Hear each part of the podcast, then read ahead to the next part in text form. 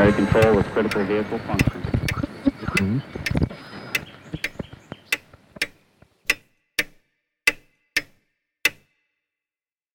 Herzlich willkommen zu Zukunft Denken, Episode 19. Ein spezielles Hallo möchte ich heute an alle neuen Hörerinnen und Hörer richten, die vielleicht erst seit dieser oder den letzten Episoden dabei sind. Darum möchte ich auch ein paar Dinge erwähnen, die vielleicht noch nicht jedem klar sind. Sie können diesen Podcast auf der Webseite, wo Sie auch die Shownotes finden, hören. Es gibt dort einen Player, der in der Webseite eingebettet ist. Besser jedoch ist in aller Regel, Sie verwenden den Podcast-Player, der auf Ihrem Smartphone bereits installiert ist, oder Sie laden sich eine andere Software zum Hören von Podcasts. Auch Nutzer von Spotify können diesen Podcast direkt in ihrem Spotify-Player hören. Vielleicht noch ein Wort zu den Show Notes zur Webseite. Die Show Notes zu jeder Episode kann man sich in der Regel auch im Player am Smartphone ansehen, aber in diesem Fall besser im Web, denn im Web haben Sie alle Links zu den Referenzen, zu Büchern, zu Videos und zu anderen Materialien leicht aufgeschlüsselt. Vielleicht noch ein Wort zum Aufbau und zur Idee dieses Podcasts. Episoden stehen weitgehend alleine. Das heißt, ich versuche Episoden so zu gestalten, dass man sie möglichst ohne weitere Vorkenntnisse hören und verstehen kann. Aber es gibt dennoch einen gewissen Aufbau von der ersten Episode bis zur letzten Episode hinweg. Aber idealerweise würde ich vorschlagen, den Podcast in chronologischer Reihenfolge zu hören, weil damit alle Bezüge von vornherein klar sind. Sollte aber eine Episode ganz spezielle Bezüge zu älteren haben, dann erwähne ich das explizit im Podcast und auch in den Show Notes mit den entsprechenden Links. Mit dieser Episode weiche ich wieder etwas von den bisherigen Formaten ab, denn diesmal habe ich so etwas wie eine Brückenepisode, würde ich es nennen. Ich versuche eine thematische Brücke über eine Reihe vergangener Episoden zu schlagen. Das heißt, einen Faden über diese Episoden zu ziehen, die sich auf ein Thema beziehen, das implizit schon in der Vergangenheit mehrfach vorgekommen ist, aber jetzt versucht werden soll, dieses zusammenzuführen. Das Thema ist konkret, was bedeutet Offenheit bzw. Geschlossenheit als Gegensatz dazu in Wissenschaft, Technik, Politik und Gesellschaft. Und hier gibt es einige relevante Gemeinsamkeiten, die besonders auch für unsere Zukunft von erheblicher Bedeutung sind. Ich möchte daher versuchen, dieses Thema, was in einigen vergangenen Episoden hier und da aufgetaucht ist, jetzt einmal kurz zusammenzuführen, damit dieser Faden und dieser Zusammenhang hergestellt werden kann. Die erste Episode ist gleich ein Rückblick an den Anfang des Podcasts, nämlich auf Episode 2, was wissen wir? Und da habe ich unter anderem die Feststellung gemacht, dass Wissenschaft im modernen Sinne sich Hand in Hand mit der Fähigkeit entwickelt hat, Ideen zu kommunizieren, diese niederzuschreiben, aber auch zu übersetzen, um eine Internationalität herzustellen und damit auch über lange Distanzen oder zumindest längere Distanzen und Zeiträume zu kommunizieren. Dabei war zunächst natürlich ganz zu Beginn der mündliche Austausch von Bedeutung. Denken wir an die Schulen der Antike oder die Salons der Aufklärung in Paris als Beispiel. Aber natürlich ist die Person-zu-Person-Kommunikation sozusagen auch in der heutigen Zeit noch relevant. Denken wir an die zahlreichen Konferenzen, die es nach wie vor gibt. So richtig Fahrt aufgenommen hat das Unternehmen dann ab etwa 800. Als einen Meilenstein könnte man das Haus der Weise in Bagdad nennen, das etwa um 825 unter dem Abbasiden-Kalifen Al-Mamnun gegründet wurde und das auch einer der auslösenden Treiber der Übersetzungsbewegung war. Zu diesem Thema kommen wir vielleicht später noch genauer. Dann natürlich ein wesentlicher Punkt war der Buchdruck, der bereits im 9. Jahrhundert in Asien begonnen hat, aber für Europa von zentraler Bedeutung war natürlich um 1450 der Buchdruck nach Gutenberg. Da hinein spielen auch die Enzyklopädien. Die Enzyklopädien haben wir als Meilenstein in dieser Episode genannt. Einerseits zurückgehend auf Plinius, Plinius den Älteren, aber es gab zahlreiche weitere Versuche, und nicht nur Versuche, sondern Enzyklopädien, bis zur vielleicht heute bekanntesten Enzyklopädie von Diderot im 18. Jahrhundert. Aber im, gerade im Mittelalter gab es eine Reihe von Enzyklopädien, wo versucht wurde, den Stand des Wissens zu beschreiben, festzuschreiben und zu kommunizieren. Wer sich für diese Episode interessiert, dem kann ich das Buch von Karl-Heinz Göttert als die Natur noch Sprach empfehlen. Referenz finden Sie in den Show Notes. Der Versuch jedenfalls, das Wissen der Zeit zu erfassen und wiederzugeben, in einer möglichst offenen Weise wiederzugeben, war jedenfalls ein Treiber für die Aufklärung und für die wissenschaftliche Kommunikation der Neuzeit. Heute erleben wir das weiterhin mit der Wikipedia, mit all ihren Vor-, aber auch großen Nachteilen. Und das Internet natürlich war ein, wenn man so möchte, Turbo der Kommunikation und des Austausches zwischen Gelehrten. Aber vielleicht noch eine Anmerkung zum Begriff Offenheit, im Besonderen auf die Zeit des Mittelalters bis zur Neuzeit und bis dann letztendlich in die Moderne hinein. Natürlich waren die Gelehrten, die Wissenschaftler der Zeit interessiert und bemüht, ihr Wissen auszutauschen und auch offen auszutauschen in Form von Büchern etwa. Nur wir dürfen nicht vergessen, dass die Bücher auch nach dem Buchdruck sehr teuer waren. Dazu kommt, dass eine allgemeine Bildung kaum gegeben war. Das heißt, der Zugang zu dem zwar im Prinzip offenen Wissen über Bücher war im Endeffekt nur für wenige gegeben. Und das trifft natürlich auch international zu, weil die Bücher auch nicht in dem Maße wie heute Verbreitung gefunden haben. Damit sind wir bei Episode 12 angelangt. Die Zukunft entdeckt und wieder verloren.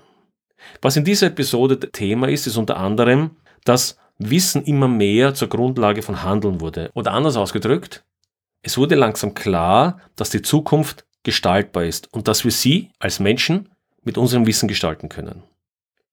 Die Folge ist, Wissen, Wissenschaft wird damit die Grundlage der technischen und der industriellen Revolution der späteren Jahrhunderte. Das bedeutet aber auch, dass immer mehr Forschung notwendig wird und damit aber auch das Wissen die Basis von ökonomischem Erfolg wird. Damit drängt sich dann speziell dann in den späteren Jahrhunderten bis zur heutigen Zeit die Frage auf, wie finanzieren wir diese Gestaltung des Wissens, der Wissenschaft und der Forscher? Denn der individuelle Gelehrte, der aufgrund eigenen Vermögens in der Lage ist, Forschung zu betreiben, kann natürlich nicht die Basis einer modernen, auf Wissenschaft basierenden Gesellschaft sein. In Episode 11 Ethik, warum wir Wissenschaft nicht den Wissenschaftlern überlassen sollten, beschäftige ich mich mit der Frage, was das alles für unsere Gesellschaft bedeutet, im Besonderen dann in der Neuzeit im 19., 20. und natürlich 21. Jahrhundert. Wissenschaft und Wissen und dessen Anwendung beginnt immer größere Bereiche unserer Gesellschaft zu transformieren. Geradezu als Schock haben wir das mit der Atombombe erfahren, aber auch in anderen Bereichen wie der Stammzellenforschung, der Pharmaforschung oder in den letzten Jahren auch immer deutlich bemerkbar der Digitalisierung sehen wir, welche transformierende Qualität Wissen, Wissenschaft und Technik für unsere Gesellschaft haben kann. Entscheidung über den Einsatz von Technologien und Erkenntnis lässt sich aber nur dann verantworten, wenn die wesentlichen Eckdaten offen diskutiert werden können. Das hat aber zwei Aspekte, die man bedenken muss. Der eine Aspekt ist der, dass diese wesentlichen Grundlagen, also Daten, Forschungsergebnisse, für möglichst viele Menschen zur Verfügung stehen sollten. Aber der zweite Aspekt ist auch nicht zu unterschätzen. Und hier möchte ich gerne den leider schon verstorbenen amerikanischen Astronomen Carl Sagan zitieren. Zitat. Wer steuert Wissenschaft und Technologie in einer Demokratie, wenn die Menschen nicht die geringste Ahnung davon haben? Wissenschaft ist mehr als gesammeltes Wissen. Es ist eine Art und Weise zu denken. Eine Art, skeptisch das Universum zu befragen. Aber immer mit dem Bewusstsein der menschlichen Fehlbarkeit. Zitat Ende. Also anders ausgedrückt, der zweite Aspekt ist, wir Menschen müssen uns auch in diese Verantwortung begeben. Und das tun wir nur dann, wenn wir uns selbst hinreichend weiterbilden und informieren, um diese Entscheidungen treffen zu können. Dies ist letztlich auch eine der Motivationen, warum ich diesen Podcast mache. Ich möchte versuchen, meinen Beitrag zu leisten, um in diesen wesentlichen Fragen der Menschheit zumindest hier und da ein Körnchen beisteuern zu können, um das Verständnis auch auf einer breiteren Basis und die Diskussion auf einer breiteren Basis zu ermöglichen. Damit zu Episode 6 Daten. Es gibt, auf das habe ich hingewiesen, das fälschlich Galileo zugeschriebene Zitat, das zwar Galileo nicht gesagt hat, aber den Geist der Zeit sehr gut erfasst. Zitat, messen, was messbar ist, messbar machen, was noch nicht messbar ist. Der Beginn der Empirie. Empirie, versuchen, die Natur zu messen, zu beobachten, in Werte zu fassen.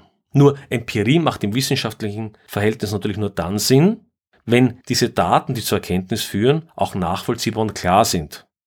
Dasselbe trifft für Entscheidungen in Gesellschaften, wie vor Karl Sagan bemerkt hat. Wenn also Politik etwas auf Basis von Daten entscheidet, so muss dies nachvollziehbar sein. Und zwar sowohl von den konkreten Daten als auch von der Methodik und den Algorithmen, wie diese interpretiert und bearbeitet werden. Und letztendlich der Logik, wie aus diesen Daten Entscheidungen getroffen werden. Heute aber wird eine solche informierte und demokratische Diskussion immer häufiger ersetzt durch, ich würde das metaphorisch nennen, durch einen Glauben an Unternehmen, an Organisationen wie Geheimdienste oder Polizei oder vielleicht sogar Algorithmen KI. Nicht? Wenn man sagt KI, dann fallen viele schon ehrfürchtig auf die Knie und wenn ein künstlicher Intelligenzalgorithmus eine bestimmte Entscheidung trifft, dann wird es ja schon stimmen, weil da haben wir keine menschliche äh, Subjektivität mehr drin, sondern alles ist objektiv, so die vermeintliche Annahme. Warum das nicht zutrifft, auf das werden wir dann später noch zu sprechen kommen. Und um diese Metapher vielleicht weiter zu spinnen, wir werden nicht nur gefordert, an Unternehmen oder Organisationen zu glauben, sondern letztendlich an deren Priester, die CEOs, die Generaldirektoren, die Tech-Gurus, die Militärs, die uns erklären, dass das, was sie machen, schon ihre Richtigkeit hätte. Ich sage mal, willkommen im Mittelalter 2.0, wenn wir so weitermachen wollen. Also ich denke, das war das Thema auch der Episode 6 Daten. Wie gehen wir mit Daten um und in welcher Form können wir vernünftigerweise Daten für Entscheidungen heranziehen und wo sind auch die Grenzen dieser Methodik angelangt. Und damit bin ich bei der letzten Episode angelangt, die ich heute noch erwähnen möchte, nämlich dem Gespräch mit Andreas Windisch, Episode 18. Und da waren auch einige Aspekte dabei, die in dem Bereich der Offenheit und Geschlossenheit eine wesentliche Rolle spielen. Das eine war, das, was ich auch wiederum etwas bildlich als das Tryptychon der Physik bezeichnet habe, nämlich auf der einen Seite die Mathematik oder etwas allgemeiner gesagt, eine Sprache der Abstraktion, die es erlaubt, Wissenschaft in abstrakten Begriffen zu fassen, das heißt die Mathematik als ersten Teil, als zweiten Teil dann die physikalische Theorie und als dritten Teil ganz entscheidend das Experiment. Und nur das Zusammenspiel dieser drei Teile ergibt letztendlich eine, jedenfalls der Ansicht von Andreas und mir, eine gültige Form der Wissenschaft oder im Konkreten der Physik. Und die Physik ist jedenfalls aus meiner Ansicht deshalb erfolgreich geworden, weil es eben eine solche Offenheit gab. Eine Offenheit zwischen den Disziplinen, wie genannt Mathematik und Physik, aber durchaus auch anderen, etwa Chemie oder Biologie. Hier gab es einen regen Austausch, im Besonderen auch zu Beginn des 20. Jahrhunderts, wo wir einen großen Teil an wesentlichen Erfolgen in dem Verständnis der Physik, der Chemie, der Biologie erzielen konnten. Aber auch natürlich zwischen Theoretikern, ganz klar, auf einem globalen Maßstab und zwischen Theoretikern und Experimentatoren. Wenn hier der Austausch nicht auf eine offene und klare Weise stattgefunden hätte, wären wir nicht dort, wo wir heute sind. Und das, wie gesagt, zumeist in einem internationalen Kontext. In der Episode sprechen wir auch ein wenig über die Publikation in Journalen, Vor- und Nachteile, sowie über die sogenannten Preprints. Auf das werden wir auch später noch eingehen. Aber ich habe auch noch einen anderen Begriff der Offenheit in diese Episode eingeführt, nämlich der aus meiner Sicht großen Bedeutung der Offenheit gegenüber dem Ergebnis von Forschung.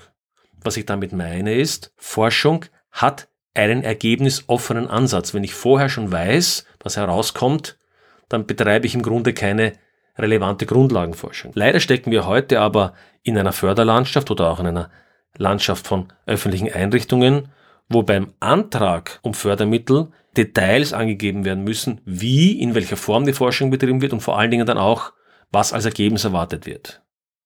Auf die Weise ist keine vernünftige Grundlagenforschung zu erwarten. Und zuletzt, ein Aspekt, den wir in dieser Folge besprochen haben, war die Frage, wer soll diese immer teurer werdende und immer aufwendiger werdende Forschung finanzieren? Oder man kann diese Fragestellung auch umdrehen. Welche Richtung sollen wir eigentlich einschlagen? Denn letztendlich mit der Wahl der Fördermittel, mit der Wahl, für welche Schwerpunkte wir die Fördermittel einsetzen, bestimmen wir letztendlich auch zu einem nicht unwesentlichen Teil die Richtung, in die wir unsere Gesellschaft auf Basis dieser Forschung weiterentwickeln. Marsmissionen, neue Teilchenbeschleuniger für die Physik, Stammzellenforschung, grüne Energie. Natürlich schließt sich das alles nicht aus, aber letztendlich sind die Mittel begrenzt und die Schwerpunktsetzung bestimmt den Weg, den wir einschlagen. Und hier wiederum dasselbe Prinzip, was ich schon vorher erwähnt habe. Wollen wir diese Entscheidung irgendwelchen, sagen wir es etwas salopp, Gurus überlassen oder wollen wir als Gesellschaft selbst aktiv werden? Dann aber müssen wir erkennen, dass Komplexität in der modernen Welt zumutbar sein muss. Wir müssen als Gesellschaft akzeptieren, dass wir in einer komplexen Welt leben und uns auch mit diesen Fragen ernsthaft auseinandersetzen. Das ist der eine Teil. Und der zweite Teil, die dafür notwendige Information und Daten müssen offen verfügbar und zugänglich sein. Dann bin ich am Ende dieses Rückblicks angelangt. Ich habe also versucht, eine kurze Brücke über das übergreifende Thema der Offenheit zu bauen. Aber, und das ist vielleicht noch wichtiger, diese Episode ist auch ein Teaser für die nächste Episode. Und in dieser nächsten Episode werde ich ein Gespräch führen mit zwei Experten, die ich seit langem kenne und die sich mit diesem Thema sehr intensiv beschäftigt haben. Ich glaube, das wird eine sehr spannende Auseinandersetzung mit verschiedenen Aspekten der Offenheit sein. Und zwar im Besonderen mit der Frage, was bedeutet dies für Wissenschaft und Forschung, für Wirtschaft, für Politik und Gesellschaft. Denn Transparenz und Offenheit wird häufig als Lösung, etwa für zahlreiche Probleme in der Politik, aber auch Technik angeboten. Aber wie wir, glaube ich, in dem Gespräch dann sehen werden, ist auch hier ein differenzierterer Blick auf die Sachlage angemessen. Damit bedanke ich mich herzlich für die Aufmerksamkeit. Wenn Sie diese Themen, die ich hier anspreche, für wichtig halten, was ich doch glaube, denn es sind zentrale Themen unserer Zeit und Ihnen der Podcast gefällt, bitte empfehlen Sie ihn weiter. Zum Beispiel Bewertungen bei Apple Podcast oder anderen Podcast-Verzeichnissen, über soziale Netzwerke und vielleicht noch wichtiger über persönliche Empfehlungen an Kolleginnen, Kollegen, Freunde und Familie. Oder erzählen Sie einfach nächstes Mal, wenn Sie in der U-Bahn sitzen und den Podcast hören, Ihrem Sitznachbarn, was Sie gerade so hören und warum Sie das für wichtig halten. Herzlichen Dank. Ich wünsche Ihnen einen guten Morgen, einen schönen Tag oder einen geruhsamen Abend, je nachdem, wann Sie mich hören.